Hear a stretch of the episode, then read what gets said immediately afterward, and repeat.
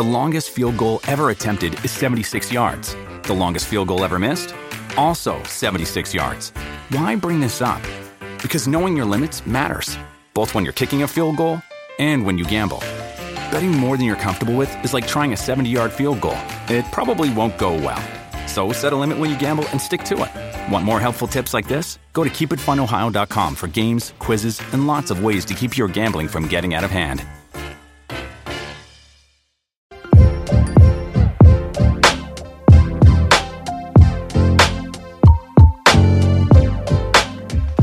Bienvenidos a nuestro podcast Hablemos. Moisés.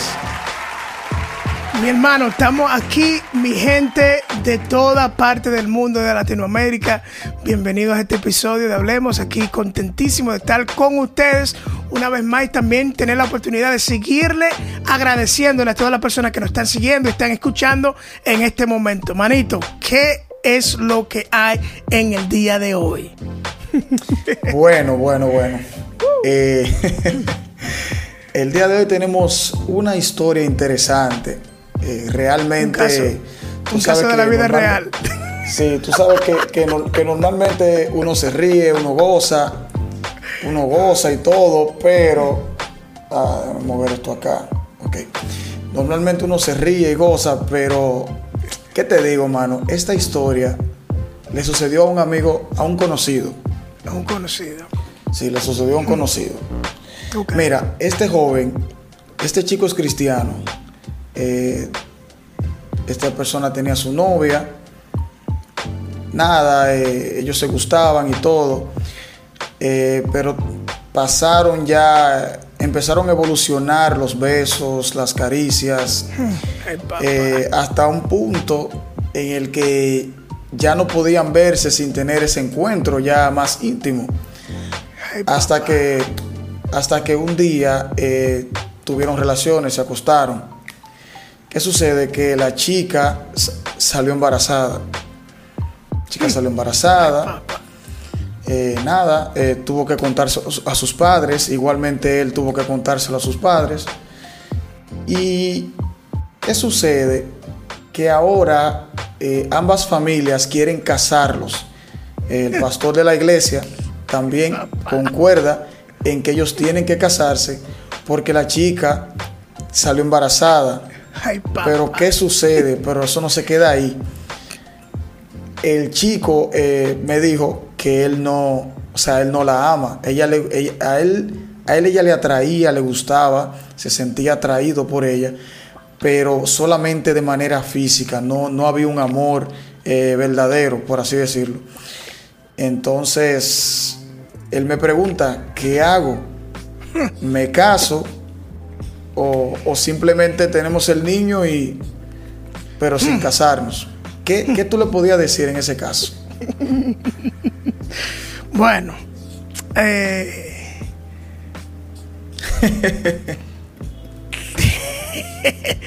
bueno, eh, está difícil la, la cosa. Sí, verdaderamente. Eh, créeme, yo también conozco una persona que pasó exactamente por lo mismo. El mismo caso similar. El tipo era de la iglesia, era músico, tiene a su novia, le embarazó. Y parecía como que la, la- la solución más rápida del problema era que hay que casarlo. Yo veo un problema con eso porque el matrimonio no debe de, no debe de ser la solución a un error. Es como Wow. que las personas que dicen, oh, me embaracé, pues voy a tener un aborto. Sí, resuelven, resuelven ese rol así con, con, esa, con ese acto. El matrimonio no es, no es, un, no es una puerta de escape a, a un error que tú cometiste. Ni tampoco No. el matrimonio debe de ser la salida porque ahora hay un niño que viene de camino.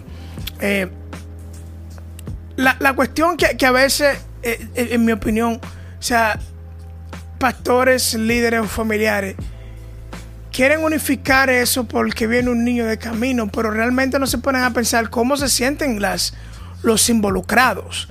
Y, y yo te puedo decir, nosotros que, que estamos casados en el día de hoy, gracias a Dios, el matrimonio no se sostiene solamente con el que, oh, fue que tú, que tú quedaste embarazada y, y esa fue la solución.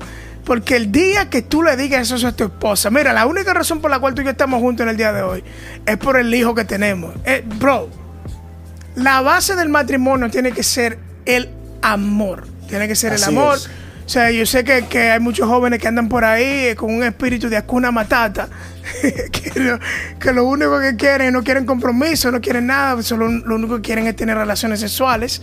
Y tienen que atenerse a esa consecuencia, pero de que te quieran obligar a que tenga que casarme, que el, el matrimonio es la solución, no. No, no, no, no. Eso no.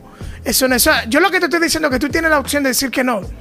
Tú tienes la opción de, de asumir la responsabilidad del, de la vida que viene, del niño que viene, la niña que viene, de ese hijo o hija que viene. Tú tienes que asumir la responsabilidad como hombre, pero llevar al matrimonio, ¿por qué? Porque luego de ahí va a ser peor. Luego de ahí ahora tú vas a estar te obligado a una persona, comprometido a una persona que realmente tú no amas. Y, ese, y, ese, y ese amor esa falta de amor se va a manifestar, no se va a ver. Y lo que va a haber es un, desastre. La gente lo que va, eh, los involucrados lo que van a sufrir, lo que van a, estar ahí solamente por, estar sin, sin, sin, un vínculo de emocional que los cubra. ¿Y tú, crees que, ¿Y tú crees que no es, eh, no es el error? Yo creo que es el error de... O sea, no es el error de muchos ministros el obligar a estos jóvenes a casarse simplemente porque, o simplemente no, porque realmente es grande el acontecimiento. Eh, obligarlos a casarse porque la chica quedó embarazada. ¿Tú crees que, eso es una buena decisión? Eh, quizás lo hacen por, por guardar eh, la, ¿cómo se dice? La integridad de la iglesia. La, integridad de la, iglesia, por guardar la mm. reputación de la familia. quizás se toman en cuenta ese tipo de cosas, pero ¿tú crees que realmente vale la pena que un ministro esté de acuerdo eh, con unir a dos jóvenes donde no hay amor y el vínculo es un bebé? Yo no, mira, el, error, el error está en ver el matrimonio como la solución. Yo creo que el, approach, como decimos aquí, debería de ser, tú te quieres casar.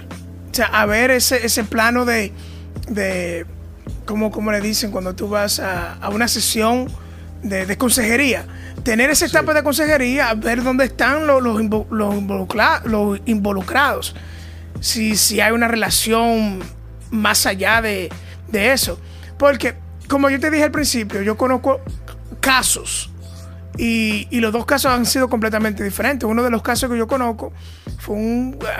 Los dos aún son amigos. Y ellos, cuando él salió, cuando, la, cuando él se dio cuenta de la muchacha, la que la joven estaba embarazada, ellos ya sabían que se querían casar. O sea, ellos no lo vieron como, uff, ya sí, vamos a casarnos porque estamos embarazados. No, ya ellos querían casarse. Y hasta en el día de hoy tienen ya tres niños. Pero conozco el otro caso de que el, joven no se quería casar y, y, su, su, padre, que era pastor, lo, lo le ofreció esa salida. Sin, no sé si hablaron con ellos o no, hubieron su opinión. Si ese es el problema que está, que, que, líderes, pastores, ministros usan eso como no, esto es lo que hay que hacer porque eh, como que si fuera como el matrimonio, no, ahora te vamos a castigar de esa forma, tienes que casarte con ella. Exactamente. eso como que, no sé, eso es un... No, debería ser así, el matrimonio no debería ser tu, tu paga de este horror. Mira, cásate ahora. Eh, como, si fuera, como si fuera un castigo. Exacto, el matrimonio no es un castigo. Tú no deberías este, estar castigado porque o sea, te, dieron, no sé, tuviste un, embarazo. O sea, eso, es garrafal. El matrimonio, o sea, el matrimonio, la razón por la cual dos personas se casan es porque se aman. Porque hasta cierto punto se han demostrado eh, confianza, eh, que se entienden, que las metas que tienen ambos eh, la pueden unir y en común seguir adelante. O sea, ¿qué te digo? No, no, no quiero acusar a los jóvenes que han pasado por esa situación, porque estoy seguro, no la he vivido, pero estoy seguro que no es fácil. E, es una frustración no es fácil, Eso es algo, eso es algo muy difícil, porque oye, ¿qué pasa? Oye, ¿qué pasa? No es fácil porque en el proceso, cuando me refiero al proceso es cuando ellos están ya teniendo relaciones, nadie lo sabe, todo eso se hace en lo oculto. Ellos saben muy bien que eh, no es el tiempo, no es el momento, están haciendo cosas eh, que, que, deben hacer en un momento determinado, no en el, no en el que están viviendo actualmente. Eh, entonces, como lo están haciendo escondidos, es porque saben que no está correcto. Entonces, cuando eso sale a la luz ya, porque hay un niño de por medio, eh, cae mucha vergüenza, o sea, se sienten mal, se sienten devastados. Entonces, el papel, el papel que yo entiendo que nosotros debemos hacer como iglesia, eh, no soy pastor, Moisés tampoco, o sea, somos líderes de jóvenes, pero lo que nosotros entendemos que se debe hacer, que la iglesia debe hacer, es tener empatía, eh, decir, como decía Moisés, eh, mostrar amor, no un dedo acusador, y buscar la forma de poder restaurar esa relación, ver si realmente eh, hay amor por parte de ellos dos, o simplemente había una atracción física, porque si el origen de ese embarazo fue plena atracción física, ese es un matrimonio que no va a prosperar. Y lo mejor es, entiendo yo, lo mejor es mostrarle a esas personas, a esos chicos que están involucrados en esa situación, la responsabilidad que ahora van a afrontar, que es la de tener un niño, la de darle amor, de, la de ellos prepararse también en, muchos en muchos casos, porque muchas veces ni siquiera la escuela han terminado o la universidad. No, eh, no están preparados para eso. Entonces, o sea, no están preparados para tener el niño o la niña tampoco están preparados, mucho menos para, para entrar a una vida eh, juntos. O sea, ¿tú, te imaginas sea, que, ese hijo le pregunte a la mamá o al papá, papi, ¿cuál fue tu... ¿Cuál es la historia de amor de ustedes dos? Y que, que garrafalmente le diga, tú. no di que no, yo, yo conocí a tu mamá en el... En, la universidad, en, un seminario, en la iglesia. No, o sea, tú, estamos aquí porque tú no solamente están dos personas heridas, ahora está hiriendo el, que viene. O sea, yo sé que hay muchos jóvenes, muchos jóvenes que, han, que han pasado por esto, o están pasando por esto.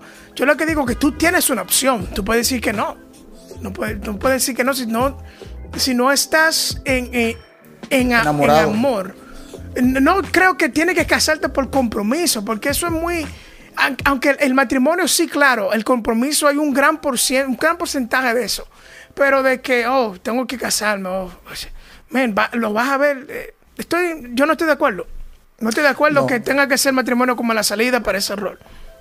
Yo puedo concluir diciendo lo siguiente: el matrimonio no es un castigo.